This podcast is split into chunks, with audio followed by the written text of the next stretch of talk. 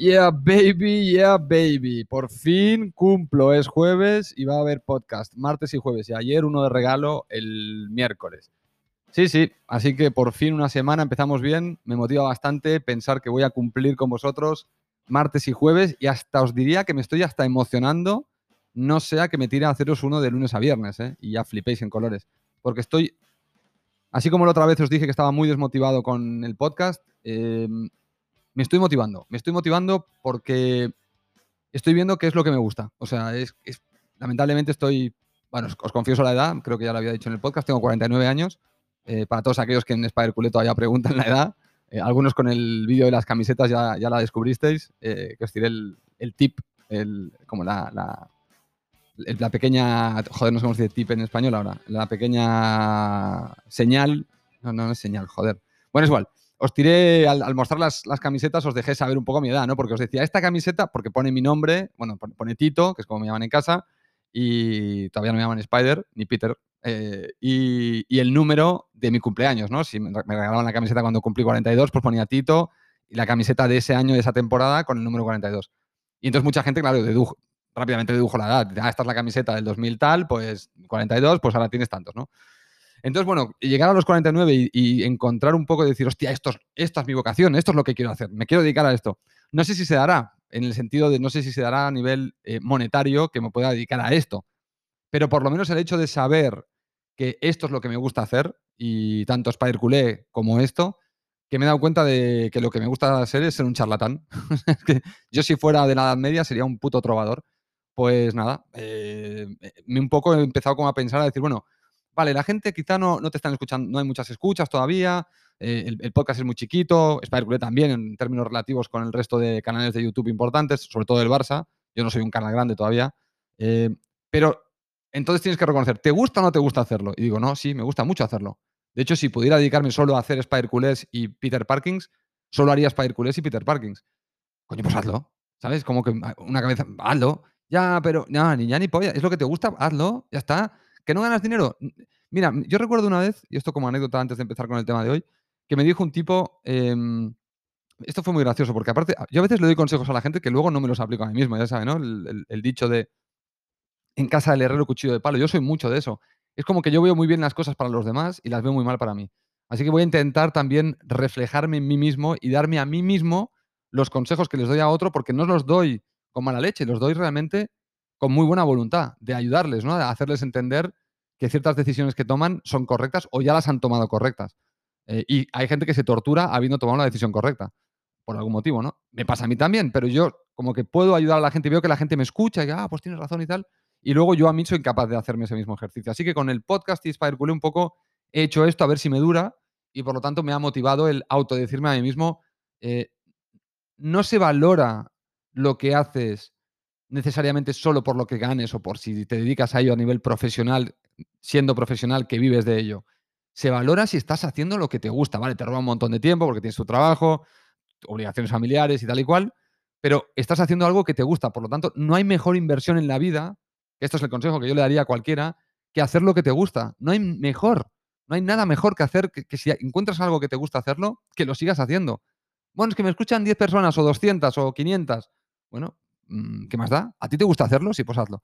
Y un amigo una vez me dijo, un amigo mío que jugaba en un equipo de fútbol, amateur, pero entrenaban dos veces a la semana y, jugaban todos los sábados, unas competiciones y tal, así amateurs, y el tipo le encantaba. Y me dijo él, a mí me hubiese gustado ser futbolista. ya me lo dijo, tipo, teníamos 35 años o lo que sé. Y yo le dije, ya eres futbolista. No, me dice, ya me entiendes, futbolista profesional eh, de, fútbol, ¿no? Y le digo, bueno, tú lo que quieres ser es una estrella del fútbol. Exacto, me dice. Ah, le digo, porque futbolista para mí ya eres. O sea, estas dos, entrenas todas las semanas, dos veces a la semana, dos horas. Eh, juegas el fin de semana partidos con tu equipación y tal. Lo único que tú no tienes es que no ganas pasta y que el campo no está lleno, pero tú haces la actividad que te gusta, que es ser futbolista. Eso para mí es, eres futbolista. Me dijo, ya, ya, bueno, vale, sí, tienes razón, pero ya me entiendes. Vale, dije, bueno, entonces tú estás diciendo que quieres ser futbolista y millonario y estrella. Y me dijo, exacto, vale, ahí nos entendemos. Bueno, le dije, de todas maneras, no dejes el fútbol, porque si es algo que te gusta, bueno, lo otro no ha llegado, pero por lo menos has encontrado una cosa que sí te gusta y tienes parte de la película completa, que no está mal. Mucha gente no completa ni, ni una, ni la mitad. Con lo cual, sigue fomentando esa mitad que te, que te satisface. Bueno, vamos a hablar del próximo tema para no enredarme más con este asunto. Dejadme que os ponga un audio que me ha llegado de un tal Chose 8 o B Boston. Hostia, no llevo las gafas y ahora sí que estoy jodido. Eh, Chose 8 Boston. Eh, me ha dejado bastantes audios y, como os digo, vengo muy rezagado y con él vengo rezagadísimo porque estos audios tienen semanas, eh, donde me pedía varios temas y también me pedía, Chose, sé que me has pedido, no sé si me has escrito también por Instagram y te pido perdón porque es que el volumen de mensajes de Instagram es atómico. O sea, te lo digo porque Instagram es un mal camino. Me voy a abrir una cuenta de Gmail de Peter Parking, a ver si la saco hoy, para que podáis escribirme cuando queráis hacer algo porque esa cuenta, si solo es de Peter Parking, como ahora solo esto lo escuchan 200, 300 personas cada podcast, pues ya tendrá, seguramente no tendré tanto volumen. Igual que con los audios me da tiempo a escucharlos todos, pero no me da tiempo a cubrirlos todos porque tendría que hacer un podcast, para haber cubierto todo, tendría que hacer dos podcasts diarios. Eh, así que bueno, hoy te toca a ti con este tema que he elegido de los que me has mandado porque es uno de los temas que tenía agendados en mi, en mi aplicación de notas en el iPhone, que voy anotando cuando se me ocurre algo, anoto ahí un tema para el podcast. Así que voy a, tocar este tema. Y con respecto a charlar juntos, que es lo que me pedías en el, no sé si en Instagram o en uno de los audios aquí, no tengo ningún inconveniente. Lo único que va a ser difícil cuadrar agendas porque te digo que yo tengo unas agendas muy raras. Tú me dijiste que estabas en Boston, yo viví en Boston, de hecho te voy a dar un tip. Eh, estudié en Suffolk University, quizá te suena porque lo has visto en el centro de Boston. Así que, bueno, eh, ahí lo tienes. Em, pero estudié hace muchos años, eh, ojo, no, no, no, recientemente, hace muchísimos años. Y bueno, nada, eh, voy a, a, poner tu audio, vamos a escuchar el audio de Chose 8, que escribiendo desde Boston, que como os digo me mandó muchos audios con muchos temas y algunos los tocaré, o sea que sus audios volverán a, escucharse porque, porque me mandó muchas ideas muy dispares, así que voy a intentar tocarlas todas. Vamos a escuchar su audio y empezamos con el tema. Lo cual nos lleva a otro tema de conversación, que sería la corrupción. Eh, la corrupción no solo es la que está o la que llevan a cabo, mejor dicho, los políticos. Corrupción hay en todos lados, ¿no? Y lo puedes observar en cualquier eh, esfera o sector de la vida, ¿no? Es decir, eh, cuántas veces algún autónomo, eh, pues por ejemplo, no ha emitido una factura, o cuántas veces en una empresa privada no se ha declarado tal dinero, tal capital. Cuántas veces entre, pues por ejemplo, en las universidades hay ese proceso de mecenazgo, proceso de, chanchulleo en el que pues se patrocina eh, X investigación de, un doctorado, ¿no? En base al amiguismo. Eh, pues también a nivel de negligencias médicas. Eh, es decir, la corrupción está presente en todos lados, ¿no? Y creo que solo simplificarlo a, no, el político es un ladrón y, este es el auténtico problema. Los políticos son un reflejo de lo que nosotros somos, ¿no? y voy un poco en esa misma línea. Bueno, ya habéis escuchado un poco el audio de Chose, eh, que habla un poco de mm, justamente de la corrupción y la traslada, evidentemente, no solo a la política, donde creemos que es más aparente o donde posiblemente estamos viendo que es más fácil em, auditarla y por eso salen más casos, el, todo lo que es un tema público, pues en cierto modo, como es público, en algún modo cuando hay un cambio de poder o cuando hay un cambio de personajes y tal, eh, algunos levantan alfombras y entonces se van encontrando cosas y por eso en el ámbito público se hace mucha resonancia. También es verdad que al ser el ámbito público, que se supone que es de todos, pues también los medios de comunicación tienen más acceso a encontrar esas noticias de corrupción y entonces tenemos esta sensación de que en la política es donde realmente se produce la gran corruptela, como si los políticos, como bien dice Chose, fuesen una especie de alienígenas que vienen a cumplir esa función, ¿no? Y son parte de la sociedad. Los, los, por eso siempre se dice el político es un reflejo de la sociedad, ni más ni menos. Y esto es, creo, hay gente que, discute esta visión, y es respetable, para mí es clarísimo, ¿no? Yo si mañana llego a la política, mis vicios van a, se van a arrastrar a mi cargo político. Y si mis vicios los junto con el vicio del resto de personas con las que me junto, pues evidentemente mm, va a haber potencialmente corrupción. Creo que el tema de la corrupción lo estamos encarando mal eh, y vamos a empezar, si queréis, tengo que volver un poco al podcast de ayer, en el sentido de la antropología, en el sentido de la biología del ser humano. Lo que hay que preguntarse es por qué el ser humano es insaciable en la acumulación de eh, bienes, de riqueza y de poder. ¿Por qué cuando, por qué somos, aparentemente hay poca gente, digo somos porque yo me considero uno de esos, pero no lo sé si lo soy, porque me tendrían que poner en una posición donde tuviera acceso a muchos recursos de riqueza para ver si de verdaderamente me vuelvo insaciable, porque es normal, cuando decimos que la gente eh, acumula y acumula, tenemos que entender que el valor nominal de lo que acumulan no es lo importante. Parece ser que el, proceso de acumulación siempre se convierte en proporcional a lo que uno tiene. Es decir, que si yo tengo 10, quiero 12, no, no más, pero si tengo 100.000, quiero 120.000. Es decir, la proporción se mantiene. Lo que pasa, claro, las magnitudes cambian a nivel nominal, pero la proporción se mantiene con, con, el crecimiento. Alguien dice, no, pero si yo me conformo con 5, ya, pero cuando tuvieras 15 dirías, ves, yo me conformo con 15. Cuando tuvieras 300 dirías, ves, yo me conformo con 300. Y alguien te diría, ya, pero ¿por qué no vuelves a, los 5 con los que te conformabas antes? Ups, ahí ya, no, ya eso no. Ahora, ahora estoy en otro, en, otro nivel de conformidad. Entonces, eh, tenemos que volver a lo mismo. En la sociedad actual, la corrupción la resolvemos persiguiendo al corrupto como si el corrupto fuera una especie de criminal eh, muy particular y no fuera una consecuencia de la naturaleza humana llegadas, llegados a una circunstancia o a un contexto.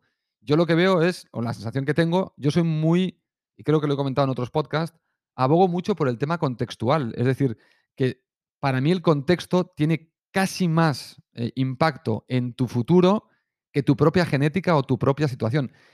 De hecho, a veces pienso, cuando la gente tiene ciertos problemas y los quiere superar, hay gente que le dice, bueno, mira en tu interior para ver qué estás haciendo mal. Y esto os lo dije el otro día. Y seguramente a nivel de psicología, pues sería el camino correcto. Pero yo muchas veces pienso que no basta con mirar al interior. Uno tiene que mirar a su alrededor. Ya sé que los psicólogos lo que intentan es, bueno, como no puedo cambiar tu alrededor, voy a cambiar tu percepción de tu alrededor. Que en esencia es lo mismo. Es decir, tú tienes un contexto que tú lo interpretas de una forma.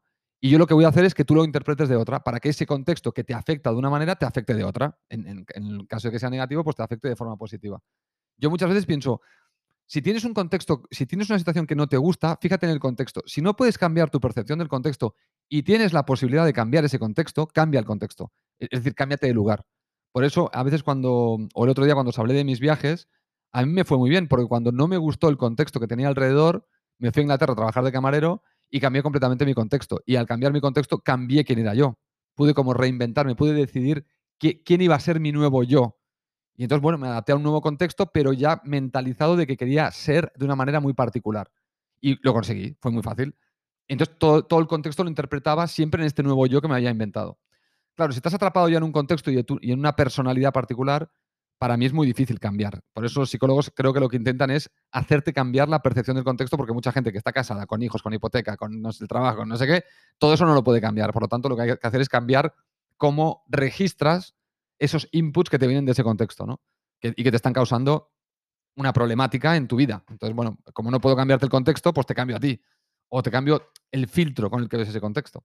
Pero sí que es verdad que hay contextos, esto es para gente que está en situación relativamente normal, ¿no? Eh, para gente que tiene un contexto muy difícil, por ejemplo, alguien que vive en una favela o en un entorno de, drogadicción o en un entorno muy marginal, claro, hacer interpretar a alguien ese contexto de forma diferente cuando los inputs son tan fuertes es muy difícil. Esto me, llega a la película esta del, hombre este que está en un campo de concentración, La vida es bella, creo que se, llama, donde está con el niño y le intenta cambiar, hacer, hacer ver al niño que están en un juego, ¿no? Con un parque temático y que todo es un juego, para que el niño no sienta eh, que el contexto le, perjudica en ese sentido. ¿no? Es una película muy bonita, eh, pero de, muy difícil ejecución. O sea, es una utopía muy, muy linda de ver, pero es una cosa muy, muy difícil de ejecutar. Hacer ver que, un campo de concentración para un niño es como un sitio de, donde se está jugando, ¿no? Donde estamos todos jugando a un juego y es divertido y tal. Claro, esto, esto es difícil. Por eso, a veces mucha gente que está en ciertos contextos y la gente los juzgamos. Mira, este tío que drogadicto. Bueno, ¿en qué contexto creció? Porque, bueno, si, creció en mi contexto, sí, es, pues se, ha, torcido de alguna manera por algún motivo. Pero si está en un contexto ya chungo, lo normal es que su vida sea chunga. Es que eso es bastante, creo que la correlación es bastante rápida de hacer. ¿Qué voy, qué voy a este sentido? Qué curioso que la gente cuando acaba en política, muchos se vuelven corruptos. O cuando entras en ciertos lugares, te vuelves corrupto. ¿Por qué? Bueno, porque hay ciertas prácticas que empiezan con cosas chiquititas. O sea, esto es como. Hay una película también del Hugh Hackman que está en, en HBO, que es de eh, un caso de escándalo en Estados Unidos con un colegio, donde el colegio estafó dinero a todo Dios, pero también es verdad que hicieron que el colegio funcionara de puta madre. O sea, que es esta situación donde el tipo era súper valorado en la comunidad porque al tener una muy buena escuela provocó que gente de dinero quisiera ir a ese barrio y al ir a ese barrio aumentaron los precios de las casas y la gente que estaba en ese barrio de salida estaba súper contenta porque tenían un buen colegio y encima sus propiedades habían aumentado de valor de forma considerable porque todo el mundo quería ir a ese distrito de, no sé, no sé, de Nueva Jersey o Nueva York. pero a la vez los que gestionaban ese colegio eran corruptos. ¿Cómo empieza la corruptela? Pues muy fácil. Un día dices, eh, hostia, mm, se me ha roto el aire acondicionado de casa. Bueno, coge los fondos especiales estos que tenemos y arlátelo y ya lo devolverás. Y no lo devuelves.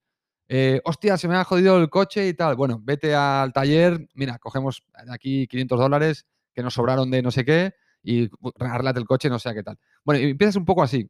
Y la pelota se va haciendo cada vez más grande. Ahora son 500, luego son 1000. Como te vas acostumbrando y ves que no pasa nada, te vuelves corrupto sin darte cuenta. Cuando hablamos de corrupción, muchas veces nos creemos, como digo, que el ser humano que, corrompe viene predestinado a corromper. Ya es un hijo de la gran puta que ha buscado todos los mecanismos para llegar a, una posición de poder para corromper, para, para, tener corrupción. Y posiblemente, si se hiciera un estudio en serio de la corrupción, posiblemente veríamos que es más orgánico cómo llega uno, orgánico en el sentido de, más natural, no es, no es que esté súper premeditado, voy a, sino que posiblemente muchos llegan a políticos con la idea de hacerlo bien y por el camino empiezan a ver pequeñas cositas, te, mereces más, fíjate todo lo que estás haciendo por el, por el país, no sé qué, con lo que tal, y luego esta gente se hace millonaria, y mira la gente que viene está, gracias a que tú has, y tú al final estás gestionando todo un país, y hay tíos que gestionan solo una empresa y ganan cuatro veces más que tú, como puede ser, bla, bla, bla. Entonces, bueno, entras en esta rueda que no digo que esté bien. Ojo, ¿eh? no estoy justificando, estoy explicando lo que creo que son mecanismos bastante naturales del ser humano que están basados en un proceso biológico que es que nos impulsa a acumular como método de supervivencia y no tenemos freno. Es decir, no, igual que no tenemos freno con el tema de la comida. Hay gente que está sobrecomiendo y la pregunta sería, ¿por qué sobrecome alguien? Bueno, porque es que estamos hechos para comer, porque nuestro cuerpo nos pide guardar y almacenar energía. Eso es un proceso biológico bastante natural. Que, mucha gente con, las, instrucciones adecuadas somos capaces de revertirlo y, nos restringimos, hacemos dieta, hacemos deporte, nos damos cuenta de que está mal, pero hay que hacer un esfuerzo intelectual para luchar contra esa biología que te pide comer más para retener más, para guardar más, más grasa, para tener en caso de que falte, porque venimos de épocas donde faltaba. Entonces, todos estos mecanismos tan eh, naturales se manifiestan luego a nivel cultural, a nivel societario de una forma determinada. Pero nunca, nunca, nunca recorremos todo el camino que explica por qué alguien se vuelve corrupto. Nunca hacemos toda la, caminata. Nos quedamos siempre en, una superficie simplista que nos permite quedarnos satisfechos con que estamos haciendo algo. ¿Ves? Al corrupto cuando lo pillamos va a la cárcel. Ya, pero no nos damos cuenta que el nivel de corrupción prácticamente no decae. Sí que es verdad que sí que ha ido decayendo con los años. Es decir, en España, por ejemplo, el dinero negro en los años 80 eh, existía por todos lados y ahora casi no hay dinero negro. Es un, país que se ha liberado 30 años después. O sea que sí que se van haciendo cosas, es verdad. No, tampoco quiero exagerar de que no se hace nada. Pero es verdad que hay ciertas cosas que parecen sistémicas, que siempre están ahí. Siempre hay corrupción a nivel político, siempre. Parece que siempre emergen contratos falsos o facturas falsas o dinero desviado, o etcétera, ¿no? Siempre. De hecho, se hablaba también de las universidades, de los amiguismos, de conductas tribales, porque el amiguismo no deja de ser una conducta tribal, no deja de ser una conducta bastante propicia. La tribu, ¿cómo se gestiona? La tribu se gestiona es, nos ayudamos todos, porque el hecho de que yo te ayude a ti cuando tú estás mal, significa que hay mucha probabilidad de que tú me ayudes a mí cuando yo esté mal, porque sabes que cuando tú has estado mal, yo te he ayudado a ti. Esta especie de negociación entre los seres humanos, donde yo te ayudo porque espero que luego tú me ayudes, eh, genera una, una actitud tribal, que es normal que no es simplemente, ay, qué malos somos, no, es simplemente que para sobrevivir en las tribus la gente se ayudaba y había un compromiso no escrito para sobrevivir de ayudarse mutuamente porque eso es lo que nos permite a todos superar momentos difíciles. Bueno, si esto lo trasladas a la corrupción o a lo que comentaba Chose de las universidades, del amiguismo, del enchufismo, se ve claro, ¿no? Yo te ayudo porque eres parte de mi tribu. Si algún día yo estoy en problemas, serás tú el que me ayudarás a mí. Por lo tanto, tengo esa conducta tribal. Esta conducta tribal en la época de las tribus, no se consideraba corrupción. Se consideraba lo óptimo. Claro, lo trasladamos al mundo moderno donde inventamos cosas como la meritocracia, que por cierto, tengo un libro en la biblioteca virtual, bueno, en, mi colección de libros en el móvil, em, donde os, hablaré porque hay un tipo que ha escrito recientemente un libro sobre la, meritocracia y lo mala que es supuestamente para la sociedad. Y me da mucha curiosidad porque yo soy un creyente en la meritocracia. Soy, soy creyente en la meritocracia, soy creyente en, que cada uno haga aquello en lo que es más eficiente, no aquello lo que, lo que necesariamente desea hacer. De que ahí habría el dilema de que supuestamente vas a desear hacer aquello en lo que eres más eficiente, pero bueno, eso es, teórico más que práctico. Entonces, em, bueno, que los temas tribales no son temas eh, inventados ahora, son temas que vienen de hace mucho tiempo. La pregunta que hay que hacerse es, ¿por qué el hombre es tribal? ¿O por qué tenemos ciertas conductas tribales? Bueno, por, un tema de supervivencia. Si a ti te están hoy bombardeando con que tu existencia está en peligro, te vas a volver más tribal te vas a rodear de gente con la que te puedas apoyar y vais a defender vuestro, vuestro posicionamiento ante cualquier eh, amenaza externa que penséis que amenaza vuestra existencia. Si desde el mundo político se están diciendo que vuestra existencia se ve amenazada, por ejemplo, por los marroquíes que vienen a España, lo que vas a hacer tú es que vas a adquirir un comportamiento tribal. Los políticos juegan con eso. De hecho, aparte de la corrupción, esos mecanismos tan naturales del ser humano están constantemente siendo utilizados por los medios, por los políticos, por los empresarios, por tú mismo con tu pareja y con tus hijos y con tus amigos. Constantemente usamos mecanismos que sabemos que funcionan a nivel muy en el core de nuestro ser, muy en el como en la parte central de quienes somos, que es la parte para mí biológica, una parte que viene ya preprogramada en la genética, en nuestro cuerpo, en nuestra forma de operar, que lo usamos constantemente para manipular nuestro entorno y a los demás, constantemente a diferentes niveles. Lo que pasa que, bueno, hay niveles donde el impacto es muy menor, porque si manipulas al vecino, pues es una manipulación que no tiene ningún impacto en el resto. Si un Trump manipula a toda una sociedad para hacerles creer que los mexicanos son el gran enemigo del país, bueno, entonces, claro, estás generando un problema social muy evidente y grande, porque tienes a mucha gente de México o de descendencia mexicana en Estados Unidos y tienes a mucha gente que es tercera o cuarta o quinta generación de inmigrantes en Estados Unidos y que se sienten los verdaderos norteamericanos, ¿no? Cuando mm, realmente verdaderos de algo no, hay, no existe, porque estamos todos ultra mezclados. Entonces, eh, hay pocas tribus que no tienen mezcla ni de, algunas tribus en el Amazonas que están completamente aisladas, pero el resto estamos, ya os lo digo, si os hacen un test de genética, te dirán que tienes un, 25, un 10% de asiático, un 25% de africano, un no sé cuánto, no sé qué, un, y un 30% de un 40% de caucásico. Y yo soy caucásico. No, eres un 40% caucásico. El resto 60 es, un, es una mezcla, es una ensalada flipante de cosas. Con esto te quiero decir, bueno, pues que, en la política nos están moviendo en esta dirección. O sea, el, no tratamos los problemas de gran tamaño, no los llevamos a la raíz y los trabajamos desde ahí. No entendemos esta parte tribal, no entendemos esta parte de acumulación constante. ¿Por qué el hombre tiene tendencia a acumular? ¿Por qué no nos lo explican esto? ¿Por qué nadie te explica, oye, cuál es el mecanismo que hace que yo siempre quiera más? ¿Por qué si tengo un millón de euros, que por ejemplo yo particularmente, a mí me dan un millón de euros hoy, seguramente pueda vivir de ese millón de euros hasta que me muera? No necesito generar nada más. Podré vivir perfectamente como estoy ahora con un millón de euros de aquí hasta los 80, ningún problema. ¿Por qué si tengo un millón de euros voy a querer tener dos? Tres, diez, veinticinco, si ya he establecido que con uno voy a vivir de sobra hasta que me muera. ¿Por qué tengo esa tendencia? ¿Por qué la tenemos todos esa tendencia? Bueno, ¿por qué esa tendencia cuando te llevan a, a un contexto donde tienes acceso a mucho dinero y a mucha riqueza, ¿por qué esa tendencia entra en juego para que empieces a hacer trampas para tú acumular riqueza personal? Bueno, esto no, lo explica nadie. El corrupto simplemente es un hijo de la gran puta que nos quiere joder la vida a todos. Y entonces hay que meterlo en la cárcel. Se acabó. Vale. Entonces, a, esperar al siguiente ser humano que tiene la misma tendencia que el hijo de puta que acabamos de poner en la cárcel, para que este ser humano, hijo de puta, eh, pues e, entre en la inercia de esa tendencia y vuelva otra vez a, delinquir. ¿Que es verdad que hay niveles? Claro, las tendencias no nos afectan a todos igual. Hay gente que tiene más tendencia a acumular, a querer acumular, y hay gente que menos. Pero pareciera que esa tendencia la tenemos todos, en diferentes grados, con lo cual, según quién llega, según qué posición, el grado de corrupción será mayor o inferior. Pero tendrá esa tendencia. Claro, nos preguntamos, claro, está esa tendencia y lo simplificamos a que yo soy bueno y aquellos de ahí son unos hijos de puta.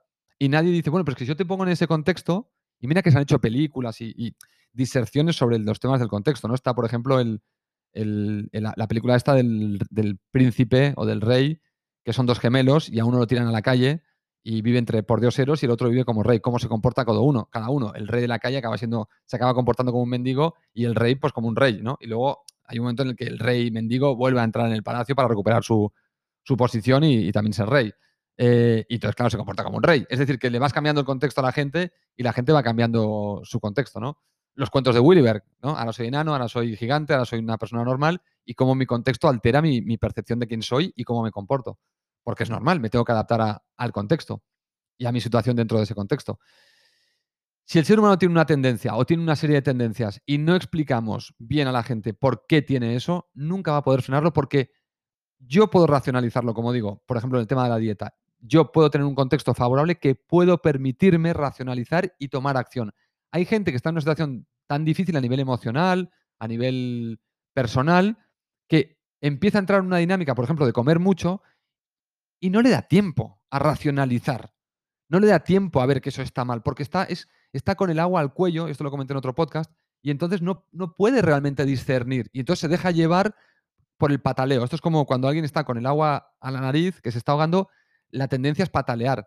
¿Es lo mejor que puede hacer para sobrevivir? No. Lo mejor que puede hacer para sobrevivir sería calmarse y empezar a nadar como sabe nadar de forma normal, en crawl, en braza, en una, o ponerse boca arriba. Y... Pero cuando uno está que se cree que se está ahogando, la tendencia es a patalear, a hacer lo que puede para sobrevivir. Es una mala decisión, pero es lo que te pide el cuerpo en ese momento, es una tendencia, es algo que, tenemos todos.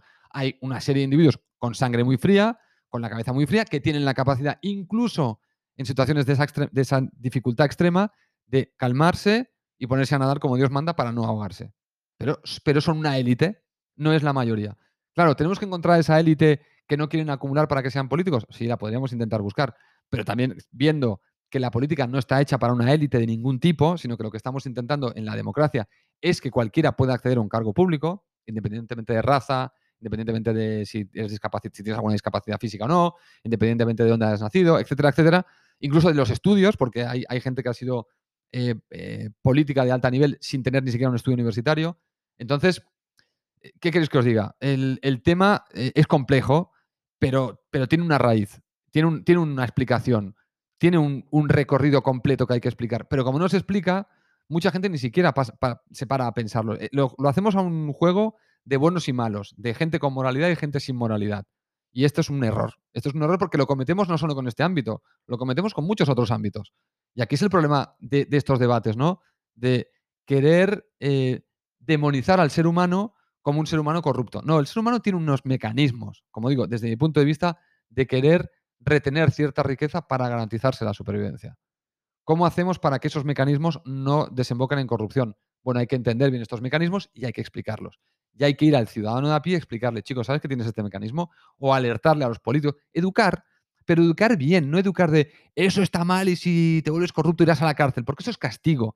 Y hoy en día, por ejemplo, una de las cosas que se sabe es que cuando eh, castigas a alguien o a un niño, no tiene el mismo efecto que cuando lo incentivas positivamente a hacer la conducta adecuada. Por lo tanto, al corrupto o al criminal, teniendo esto en cuenta, quizás no es cuestión de castigar, es cuestión de incentivar la, conducta correcta a nivel societario. Eso no significa que vayamos a acabar con ciertos males de la sociedad y que seguramente y que no podamos acabar con y que tenga que haber cárceles y castigo. Son, es, el castigo es una terapia de choque, por decirlo de algún modo. ¿Podemos intentar evitar reducir el número de castigos porque conseguimos poner ciertos incentivos en la sociedad para que las conductas sean las que queremos? Yo creo que sí. ¿Por qué no lo hacemos? Esa es la gran pregunta. La gran pregunta es ¿por qué no se hace? Quizá es porque todos aspiramos en algún punto a tener tanta riqueza que creemos que el sistema como está montado nos puede permitir llegar a esa riqueza aunque sea con, de forma corrupta. Y entonces, en, cierto modo, todos aceptamos de, algún modo este juego, como está montado a día de hoy. Pero aquí la realidad es que tendríamos que hacer un sistema educativo que fomentara el incentivo, no del castigo, sino el incentivar las conductas correctas. Y que alguien se sintiera muy orgulloso y satisfecho de no ser corrupto o de no querer acumular tanta, tanta riqueza, de sentirse querido por la sociedad por no, por, no ser una persona que acumula.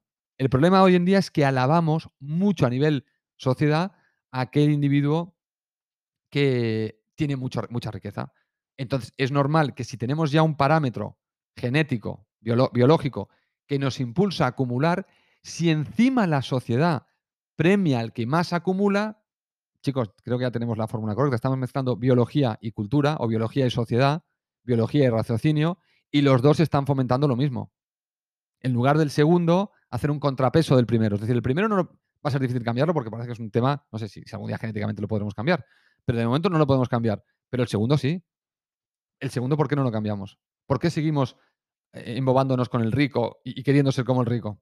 Claro, si las dos partes de la ecuación apuntan en una misma dirección, hombre, es normal que acabemos en esa dirección. Si no hay un contrapeso racional, consciente, entendiendo que hay uno irracional e inconsciente que sale solo, que es el deseo de acumular para sobrevivir, bueno, si no contrapesamos con nuestro raciocinio, no esperemos luego que no haya corruptos. Es absurdo.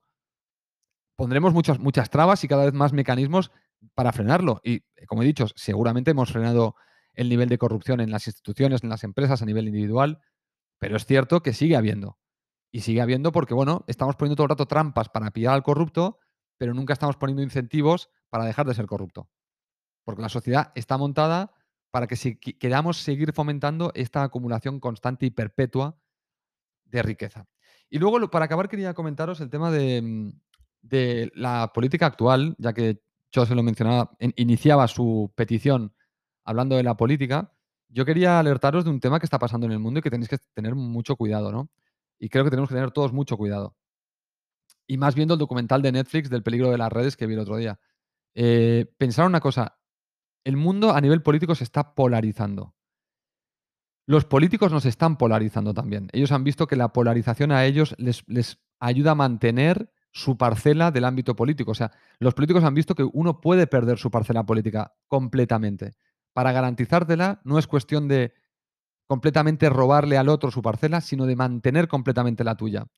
Como esta, esta conclusión la han llegado todos los partidos que ya tienen una cierta presencia, todos intentan polarizarte hacia su partido. Es decir, que cada vez seas más fiel a su partido, apelándote a emociones, a miedos y a cosas muy ancestrales y biológicas, no racionales. Ellos ya saben que ese tipo de cosas tienen más peso y poder que el raciocinio.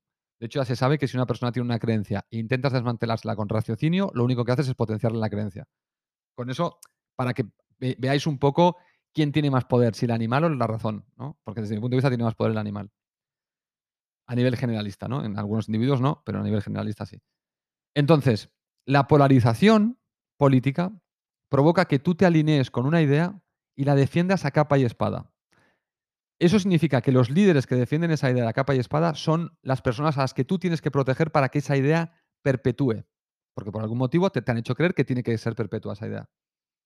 Y ese, esa polarización y hacer eso perpetuo, lo único que fomenta es la corrupción y el abuso de poder. En el momento en el que tú eres de un partido político y conviertes al otro en el enemigo, no en un partido con ideas diferentes, sino al enemigo, y el amigo, tu tribu, es tu partido político, vas a justificar cualquier cosa que hagan estos y vas a condenar cualquier cosa que hagan los otros. Y esto va a dar impunidad al jefe de la tribu para corromper y abusar de su poder, porque tú siempre vas a tener más miedo de la otra tribu. Te va a joder más. Te van a hacer creer que le tienes que tener más miedo al enemigo que a tu jefe tirano, que te está intentando proteger de ese mal mayor. Estamos ante el clásico juego de, bueno, esto es malo, pero aquello es mucho peor, vamos a quedarnos con esto. Y para quedarnos con esto, sí hay que aguantar que hay un hijo puta que es el que manda, que vale, que hace sus cosas, pero lo tolero porque si este tío no está, los otros del otro lado se me van a comer. Y me van a romper mi sistema de vida. Así que ojo con ese, ojo con polarizarse, ojo en las discusiones, ojo si te has peleado recientemente con familiares o amigos por temas políticos y os habéis dejado de hablar, rectifícalo. Usa la razón y rectifícalo. No es bajarse los pantalones, no es ser inferior, no es ser menor, rectifícalo. Hackea el sistema. El sistema ahora lo están hackeando otros para polarizarnos políticamente. Y eso lo único que va a derivar, hablando del tema de Chose, es en más política y abuso de, más eh, corrupción y abuso de poder. Si queremos evitar el abuso de poder, que el abuso de poder es inherente de la corrupción, o sea, uno que tiene que abusa de su poder es corrupto, eh, o sea, que son dos cosas que van juntas. Eh, si queremos evitar en el futuro un abuso de poder y mayor corrupción, no os dejéis polarizar. Y el síntoma de que estás polarizado es que te has peleado recientemente con alguien por un tema político o de ideas y te has dejado de hablar con él. Si eso te ha pasado, rectifica. Rectifica, da un paso adelante. El otro puede ser que no lo quiera dar, pero tú da un paso adelante. Intenta acercar posturas y reconoce que tu amigo no es el que te va a eliminar tu método de vida. No va a cambiar nada, de hecho, tu amigo. Eh, con lo mucho lo que vas a hacer, perder un amigo te va a cambiar mucho las cosas. Eso sí va a ser un problema para tu vida futuro. Entonces, La forma de saber si estás polarizado para mí es justamente esto. Analiza qué tipo de conversaciones has tenido últimamente cuando hablabas de política, cuál ha sido el tono y cómo te estás llevando con la persona con la que antes te llevabas bien y ahora por tener ideas distintas no te llevas tan bien. Y ahí te darás cuenta de que has entrado en la polarización y la polarización eh, luego hará que cuando tú veas corrupción te quejes de la corrupción y no seas muy bien por qué hay tanta corrupción. Bueno, te han polarizado y tú has permitido la corrupción porque has estado votando solo para contradecir al otro, no porque las ideas de tu partido sean las que realmente apoyas en todo. Has cerrado la, vista a nuevas ideas, te has casado con unas y las vas a defender a muerte, y ya cuando las defiendes a muerte y no tienes visión crítica contra tus propias ideas o tu propio partido, es cuando, cuando te has polarizado. Por eso, en este podcast, te pido que aparques, que en esta media hora aparques tus ideas. Ya sé que me dirás, coño, eh, Peter, aparca las tuyas, ¿no? Pues tú tienes también las tuyas. Ya, pero no se trata de mí en este podcast, se trata de ti. Es decir, se trata de mí que yo soy el que habla. Pero cuando yo te pido que aparques tus ideas es para que tú salgas beneficiado de este podcast, para que tú aparques tus ideas, escuches con la mente abierta, no te polarices, no te radicalices y, y, no estropees quizás relaciones con otros seres humanos con los que te llevas bien. En mi caso, no os preocupéis que yo estoy muy consciente y que aunque aquí suene muy em, vehemente con mis ideas, pensar que yo vivo en la duda constante y hago, intento hacer el ejercicio de ser eh, siempre muy, muy crítico con mis propias ideas no necesariamente cuando hablo, pero sí en mi soledad. O sea que yo siempre hago una retrospección de mis ideas y las vuelvo a reevaluar y las vuelvo a rebatir internamente. De hecho, es una cosa que hago bastante y es bastante asqueroso porque me estresa bastante. Pero bueno, es un, tic que tengo de, estar siempre debatiendo dentro de mí mismo. De hecho, Mary Jane me pilla muchas veces hablando solo. Me, se mueven los labios y me dice, ya estás debatiendo contigo mismo, ¿no? Joder, macho, se me va hasta la boca, tío. Así que hago el ridículo, estoy en el bar y se me estoy con la boca hablando solo. Así que bueno, chavales, lo dejo aquí. Espero que os haya gustado este podcast sobre lo que me proponía Chose, que os haya alimentado un poco ideas nuevas sobre el tema de la corrupción, que es un tema complejo, pero no, es tan complejo. O sea, es un tema simplemente de reconocimiento de las debilidades humanas y aceptarlas, lo primero, estudiarlas y teniendo la capacidad de incentivar conductas eh, que mitiguen un poco el daño colateral que tiene la corrupción o que tiene este ansia de querer acumular, se podrían corregir. Pero claro, eh, requiere, requiere de tener eh, muchos sabios y valorar a los sabios y escuchar a los sabios. Pero hoy en día valoramos y escuchamos a los ricos, aunque digan idioteces, no tengan ni puta idea del tema que están tocando. Eso hay que cambiarlo entre todos, evidentemente. Un abrazo, nos vemos en el próximo podcast. Que tengáis un buen jueves. Hasta la próxima.